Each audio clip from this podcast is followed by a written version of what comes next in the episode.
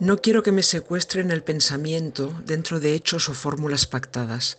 Quiero, como las aves, las alas liberadas para volar en todo momento, ahora derecha, ahora izquierda, por el espacio lleno de infinitas rutas invisibles. La frase pertenece a Víctor Catalá, o mejor dicho, a quien se hacía llamar así. Decidió usar un seudónimo para poder escribir y publicar en una época en la que eso era muy problemático para las mujeres. Las alas liberadas eran un privilegio exclusivo de los hombres. Soy Laura Freixas, escritora, conferenciante, crítica literaria, columnista y expresidenta de la Asociación Clásicas y Modernas para la Igualdad de Mujeres y Hombres en la Cultura y hoy vamos a conocer más sobre la vida y la obra de Caterina Alberti Paradis, el verdadero nombre de Víctor Catalá.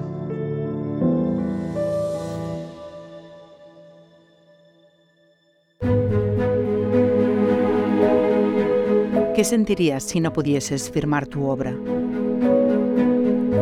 Si ese libro, ese poema o esa investigación que ha sido el fruto de tu esfuerzo, de tu talento, llevara otro nombre. ¿Y cómo te sentirías si te vieras obligada a tomar esa decisión? Una que en algún momento de tu vida te hará preguntarte, ¿por qué firme con nombre de hombre? Esta es la historia de mujeres que no fueron reconocidas en su tiempo, que por distintas razones tuvieron que ocultar su nombre, que fueron obligadas a cambiarlo por uno de varón. ¿Por qué firmé con nombre de hombre? Un podcast de la Asociación Clásicas y Modernas, producido por Rombo Podcast.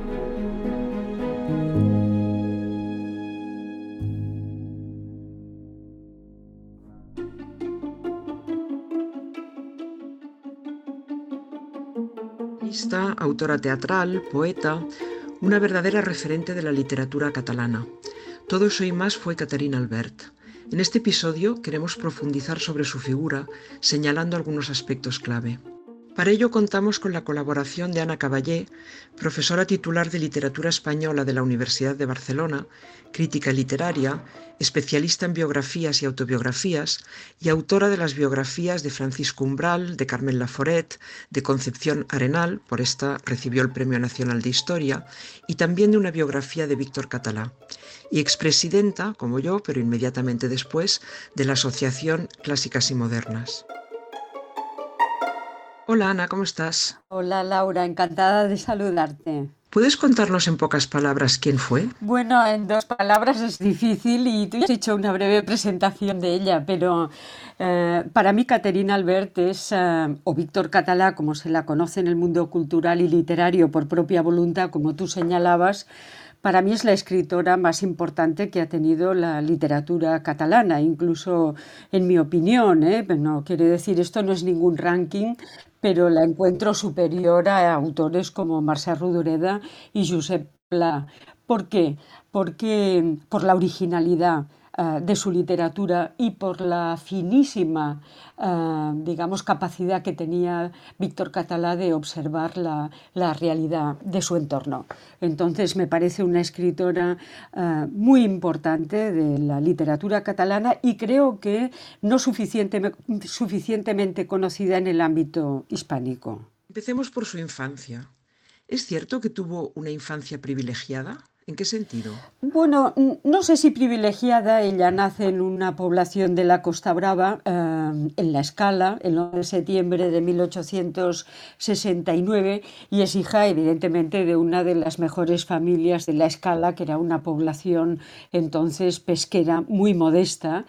Eh, y su padre era abogado, diputado republicano y su madre era hija de una, en fin, de una familia mm, terrateniente, de manera que desde el punto de vista económico ella no tuvo nunca problemas y por otra parte sería la primogénita, es decir, que su madre eh, eh, Dulos Paradis eh, fue una mujer que intentó tener varios hijos, tuvo dos abortos y con Víctor con Caterina Albert, digamos que, fue la primera hija, la primogénita, y después a, ella le sucederían eh, tres hijos más. Entonces, eh, efectivamente, o sea, una vida privilegiada, pero en un contexto que quedará, mm, digamos que le resultará muy insuficiente a una mujer del talento, la curiosidad intelectual y yo diría de la genialidad de Caterina Albert.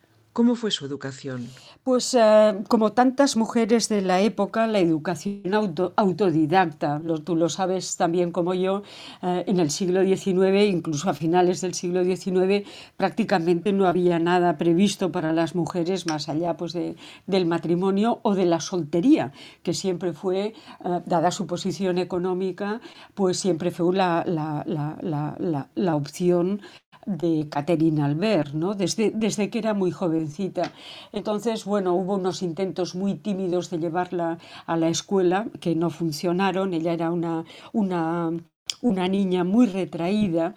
Digamos que la anomalía física de Caterina Albert el hecho que tenía una cierta desproporción física mm, no era muy agraciada, etcétera, aquel encontronazo con una escuela, con otras niñas que debían hacer algunos comentarios, etcétera, ella que tenía una sensibilidad extraordinaria y exquisita, pues ahí se convierte aquello en un problema, inmediatamente la madre la retira de la, de la escuela y de hecho ella se formaría, como digo, como tantas escritoras de la época, de una forma autodidacta. Primero, quiso ser pintora, de hecho le, interesaba mucho el arte.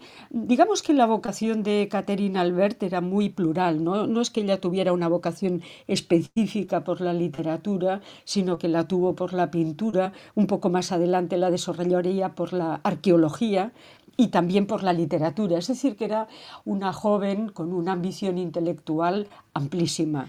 ¿Y cómo empieza a publicar? ¿En qué momento? ¿Y por qué pasa a firmar como Víctor Catalá? Bueno, tú lo comentabas eh, en la presentación.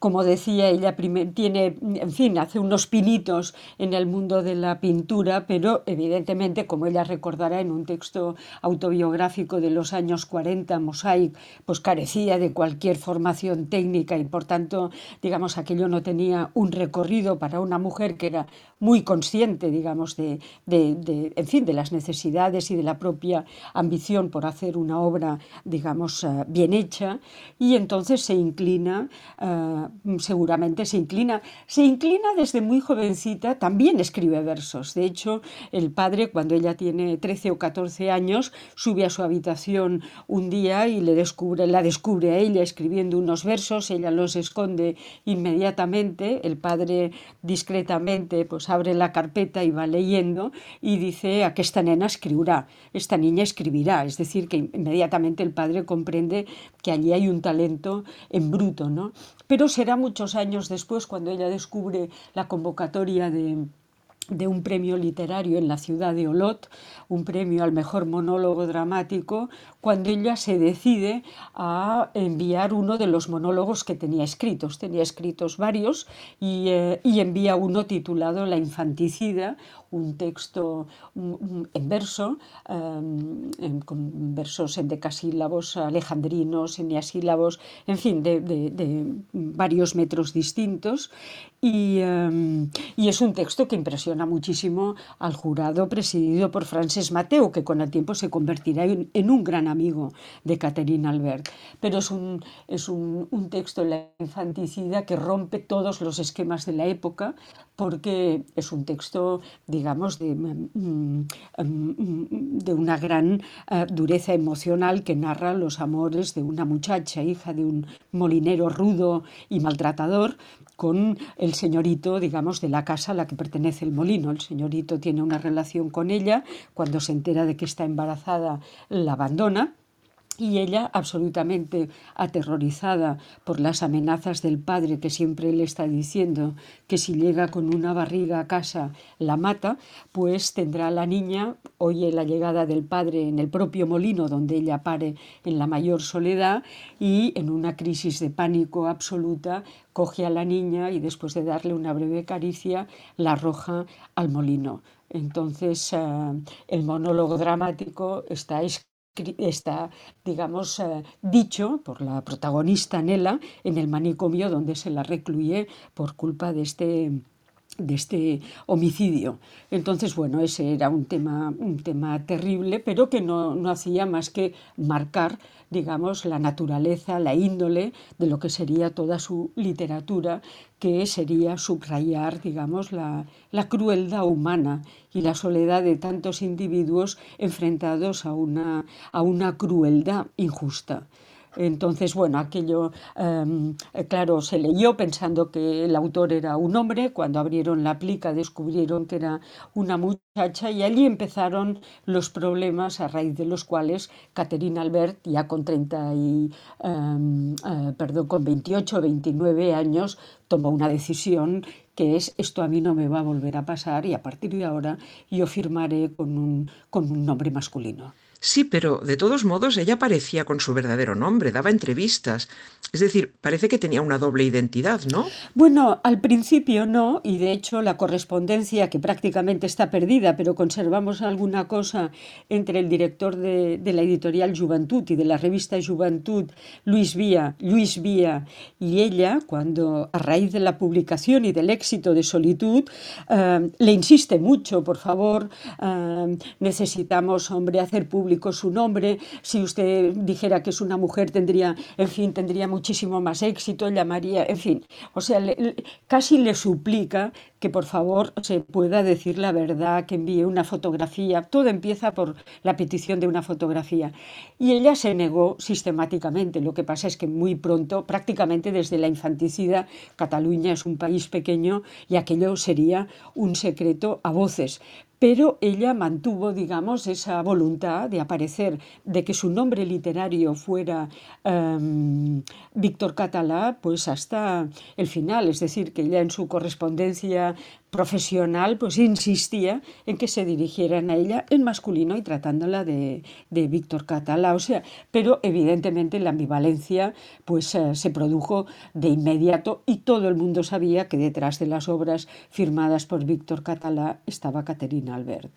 ¿Por qué ella eligió un seudónimo masculino? ¿Qué significado tenía esto para ella? Pues uh, tú lo has uh, dicho muy bien cuando uh, citabas esa frase estupenda de uh, una mujer que quiere volar y que quiere que sus alas la conduzcan a la derecha o a la izquierda en función de, en fin, de su propio deseo, ¿no?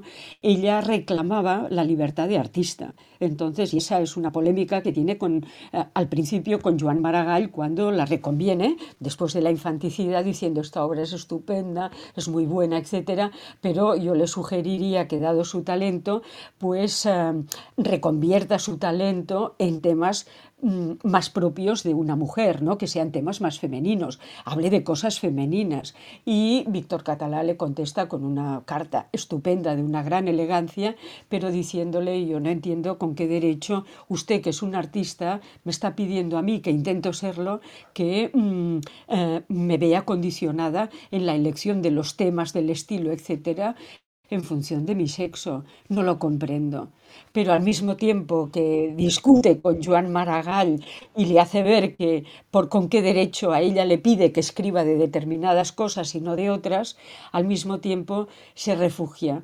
La conclusión a la que podemos llegar es que eh, Víctor Catalá o Caterina Albert eh, debía sufrir en su juventud. Sabemos cómo son los pueblos, sabemos cómo son los niños.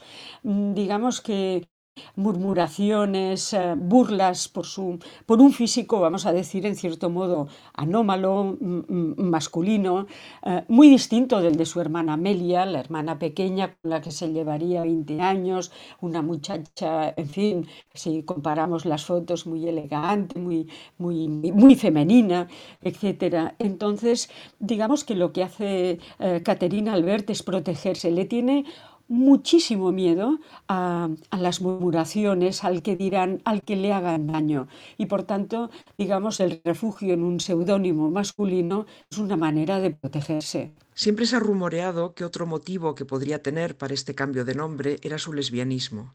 Lo que no sé si eso está demostrado o si hay indicios sobre si era cierto y cómo lo vivía ella. Efectivamente, indicios los tenemos y ahora mismo nos, yo no, sabría, eh, nos falta información y es una lástima que en, que en la escala esto, en fin, con la importancia, la envergadura literaria de, de, de, de Caterina Albert, no dispongamos, digamos, de más testimonios de la época que nos permitan comprender mejor, digamos, el drama de Víctor Catalá, porque que había un drama detrás de la, de la mujer, eso es indiscutible por la naturaleza de su obra. Toda su obra es de una inmensa tristeza, de una gran soledad, de un gran aislamiento personal. ¿no? Entonces, em, digo que yo no sabría qué decir ella era homosexual, era una mujer que se sentía un hombre y que por tanto, en cualquier caso, eh, ella sentía una atracción por las mujeres y se rodeó de mujeres toda su vida. Y por otra parte, en su literatura vemos una gran diferencia de la delicadeza, la ternura con que trata a las mujeres, a las protagonistas de sus obras y, en general, no siempre la dureza con que trata a sus personajes masculinos. Es decir, ella se sentía muy próxima a su, a su madre, Dulos Paradis, em, a su hermana, es decir, y ella sabemos que durante años en la escala pues tuvo amigas muy próximas. No podemos ir más allá porque todo ocurrió en un gran secreto. Eso me lleva justamente al principal personaje femenino de su obra, que es la protagonista de Solitud, su novela de 1905. Se suele decir que es su mejor obra. ¿Coincides con esta valoración? Absolutamente, aunque yo adoro toda la obra de Víctor Catalá, o sea, me gusta todo, no sabría con qué quedarme, pero indiscutiblemente esta es una, es una novela que cuando ella publica en 1902 los dramas rurales, que ya rompen con todos los esquemas por la crudeza, por la sensibilidad, en fin, por, por, por ese estilo tan potente que ella tiene, mm, eh, eh, los editores ya inmediatamente quieren más cosas de Víctor Catalá y ella se plantea Solitud primero como una, una, otro drama rural más, es decir, una obra breve, pero digamos que la obra le va creciendo porque en realidad ella tiene muchísimo que contar, tiene que contar la historia de, Nela ah, y la historia de Nela consiste, digamos, en un proceso de crecimiento personal a partir de las ilusiones juveniles y del gran fracaso o el gran desengaño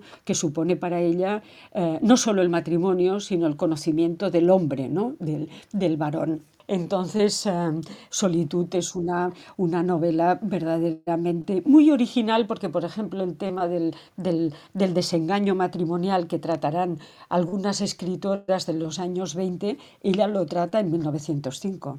Caterina Albert vivió directamente el gran drama de la historia de España que fue la Guerra Civil. Cuando estalló, si no me equivoco, ella tenía 63 años.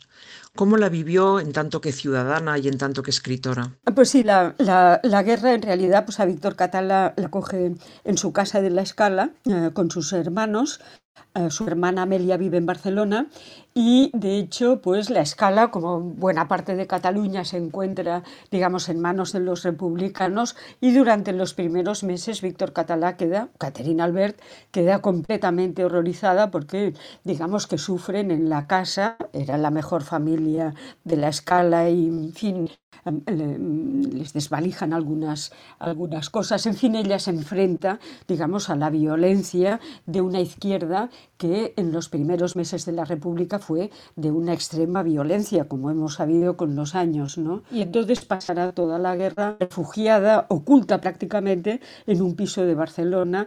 Em, en el Eixample, donde prácticamente no la conoce nadie y puede pasar discretamente. Ella siempre había escrito y publicado hasta ese momento en catalán, pero con la victoria de Franco el catalán es prácticamente expulsado de la vida pública y entonces ella se plantea escribir en castellano.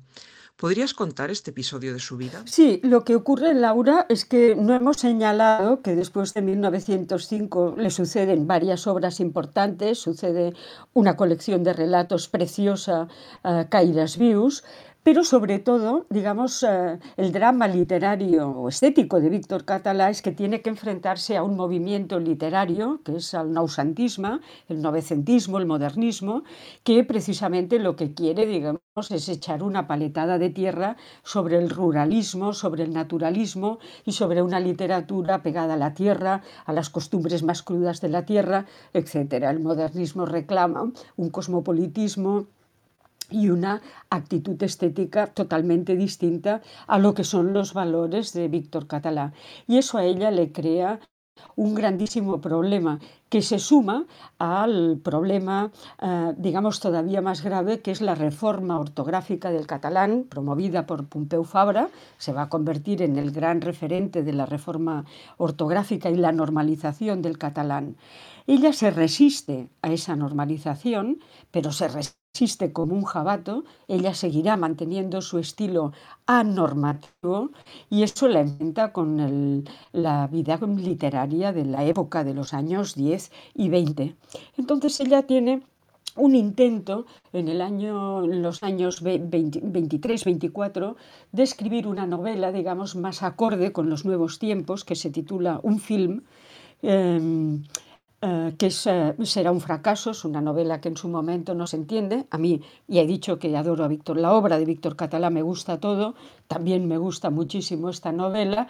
Es una novela, digamos, que se aparta, es una novela urbana, con un personaje urbano, que además es un industrial, que es ambicioso, digamos, con una temática muy distinta de la que era habitual, desconcierta, porque sí teniendo su estilorio y entonces después de la guerra pues bueno y mm, esa novela no se entiende es muy criticada por, por, los modernistas que la consideran a Víctor Catalá una mujer del pasado y eso a ella prácticamente la hunde digamos en, en un gran desconcierto. Y de hecho podríamos decir que su gran literatura ha terminado antes de la guerra porque ella eh, se encuentra desconcertada, no tiene una crítica que la comprenda y tanto ante aquello opta prácticamente por el silencio. verdad que escribirá en castellano en los años 40 un texto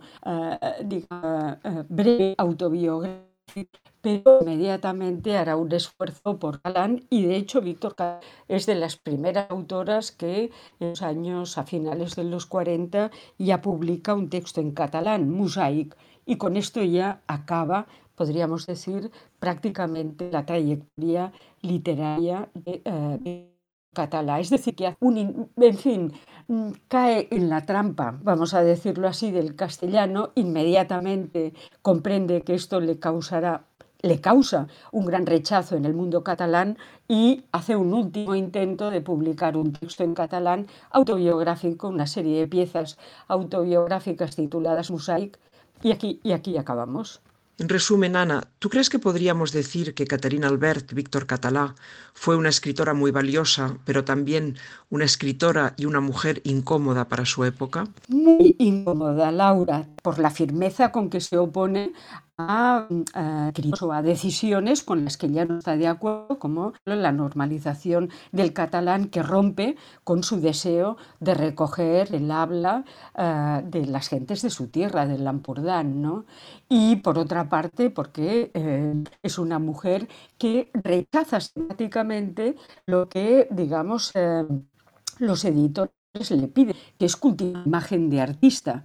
Es decir, ella es una mujer que se esconde sistemáticamente y oculta su talento. No hay más que ver el discurso que ella pronuncia cuando gana eh, los premios, eh, los Juegos Florales de la ciudad de Barcelona y empieza su intervención diciendo yo soy una mujer de, su casa que por una vez pues, ha salido de, su rincón tal, pero que ella es feliz en, en un ámbito muy doméstico, etcétera, cuando mm, Caterina Albert era una mujer que viajaba, que había viajado por Europa y, en fin, y que tenía una personalidad descomunal. Pero una, característica fundamental eh, de, de, de Catherine Albert es la ocultación sistemática de su genio, excepto en su literatura. Muy bien, me parece un final redondo, Ana. Muchas gracias, Ana Caballé, profesora titular de Literatura Española de la Universidad de Barcelona, crítica literaria y autora de una biografía de Víctor Catalá o Caterina Alberti Paradís. Soy Laura Freixas y esto fue ¿Por qué firmé con nombre de hombre? Un podcast de la Asociación Clásicas y Modernas, una producción de Rombo Podcasts.